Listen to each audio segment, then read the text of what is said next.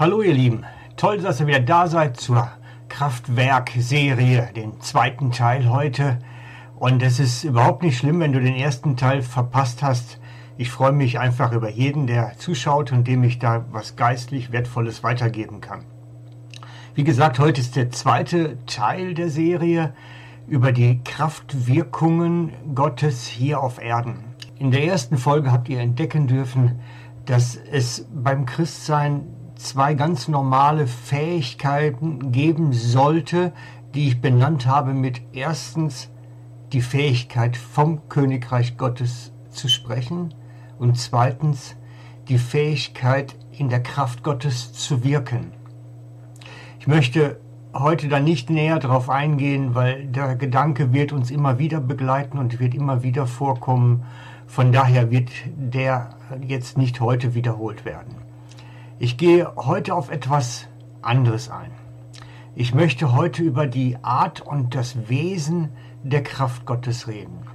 Ich möchte es euch versuchen, etwas, etwas weiterzugeben, was eigentlich fast nicht mit Worten zu beschreiben ist.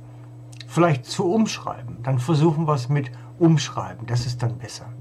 Das Problem dabei ist, dass die Kraft und die Kraftwirkungen Gottes so viel anders sind als alles, was wir hier auf Erden kennen. Es ist nicht vergleichbar mit irgendetwas, was uns so im normalen Leben vorkommen könnte. Es ist eine Himmelskraft, die sich völlig von allem anderen unterscheidet. Sie ist übernatürlich, unsichtbar und hat oftmals auch sehr verschiedene Gestalt. Es ist eine riesige Kraft. Wenn Jesus sagt, wer Glaube hat wie ein Gesenfkorn, kann einen Berg versetzen, dann ist das nur durchaus zutreffend. Es ist nämlich die Kraft, die eine Jungfrau schwanger werden lässt, ohne irgendwelche menschliche Einflussnahme. Es ist die Kraft, die Kranke übernatürlich wiederherstellt, die Menschen heilt, die von Ärzten aufgegeben werden, die Menschen halte keine Chance haben auf eine natürliche oder medizinische Heilung mehr. Und die dann plötzlich einen Tag auf dem anderen wieder in Ordnung sind, weil die Kraft Gottes in Wirkung gekommen ist. Ich habe es selber schon erlebt, dass ein Mann mit imoperablen Hirntumor plötzlich durch die Kraft Gottes, durch den Dienst wieder in Ordnung gekommen ist. Selbst Menschen mit inoperabler körperlicher Beeinträchtigung können und sind wieder in Ordnung gekommen. Ich habe schon mal äh, im Internet, im Blog geschrieben drüber über eine Begebenheit aus Leeds in England in einer Zeit zwischen den Weltkriegen. Ein Mann war dort mit einem völlig verdrehten Bein durch einen Unfall und es war alles, ähm, eigentlich die Hüfte war beschädigt und kaputt und das Bein selber stand völlig falsch. Er hatte eigentlich den Fuß nach hinten stehen, wo er nach vorne gehörte. Und man kann sich vorstellen, dass das extrem schmerzhaft war. Und der Evangelist Smith Wigglesworth rührt sein Bein in der Kraft Gottes an und es dreht sich vor aller Augen in die richtige Stellung und der Mann hat keine Schmerzen mehr. Es waren bei dem Vorfall viele hundert Menschen anwesend und alle konnten sehen. Das ist, wenn Kraft Gottes in Wirkung gerät. Das ist genau das, was ich meine. Das Übernatürliche, wenn menschliche Weisheit am Ende ist.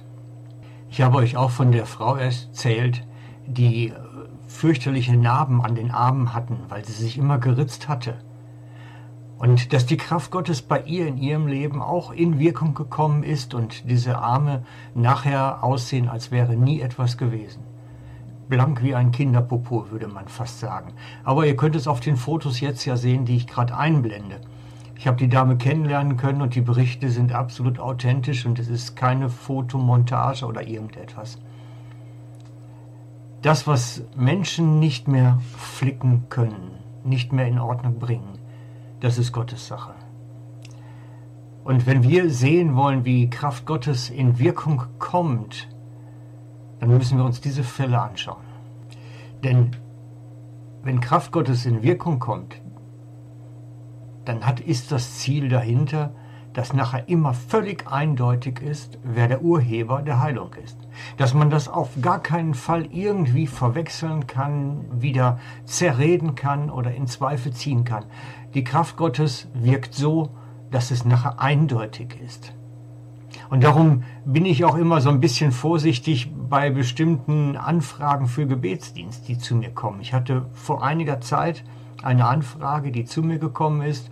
Ich sollte Gebetsdienst machen für einen jungen Mann, der krank ist, recht krank ist. Aber es waren Einschränkungen dabei. Ich sollte auf gar keinen Fall Kontakt haben mit ihm. Er brauchte auch nicht wissen, dass für ihn gebetet würde. Hauptsache, er kommt gesund. Und ich habe äh, keinen Dienst gemacht für den Mann, weil ich einfach weiß, Gott wirkt nicht so. Wenn die Kraft Gottes sichtbar werden soll, dann muss eindeutig sein, wer der Urheber ist. Dann muss es ganz klar werden nachher. Und darum gibt es bestimmte Sachen, die brauchen wir uns gar nicht überhaupt aufs Gebetsbüchli schreiben. Ich persönlich liebe es, für hoffnungsvolle Fälle zu beten, wo nachher einfach völlig klar ist, dass Gottes Kraft wirksam war und nicht irgendein Zufall oder irgendetwas anderes. Weil da in diesen Fällen, in diesen Situationen, da kann man Gottes Kraft unglaublich erleben. An Totenerweckungen Erweckungen traue ich mich noch nicht dran. Aber der eben schon genannte Smith Wigglesworth hat 14 Menschen wieder zurückgeholt. Aus den Toten. Zum Teil aus den Kühlkammern im Totenhaus. 14 Menschen, die so dokumentiert sind, mindestens. Er hatte die Erfahrung, in dieser himmlischen Kraft unterwegs zu sein und mit ihr zu wirken. Denn es ist eine himmlische Kraft, eine Gotteskraft, die mit dem Himmel verbunden ist. Und das ist das, was wir uns anschauen müssen, um diese Kraft zu verstehen. Und ich muss jetzt für den nächsten Gedanken wirklich einen Gedankensprung machen mit euch. Ich hoffe, ihr kommt mit. Vor einiger Zeit ist eine Frau bei mir gewesen, eine ältere Frau, und hat mir erzählt, dass sie in jungen Jahren sehr, sehr, sehr krank gewesen ist und im Spital gelegen hat. Dass sie im Sterben gelegen hat dort, weil man konnte ihr wirklich nicht helfen. Und die Ärzte hatten sie aufgegeben und hatten sie auch bereits darauf vorbereitet, dass es ihr Ende wohl wäre. Und in der Nacht dann hat sie ein Nahtoderlebnis gehabt. Sie ist wirklich, hat den Körper verlassen und ist auf eine Reise gegangen und nachher in Himmelspforten oder vor Himmelspforten im Himmel gelandet.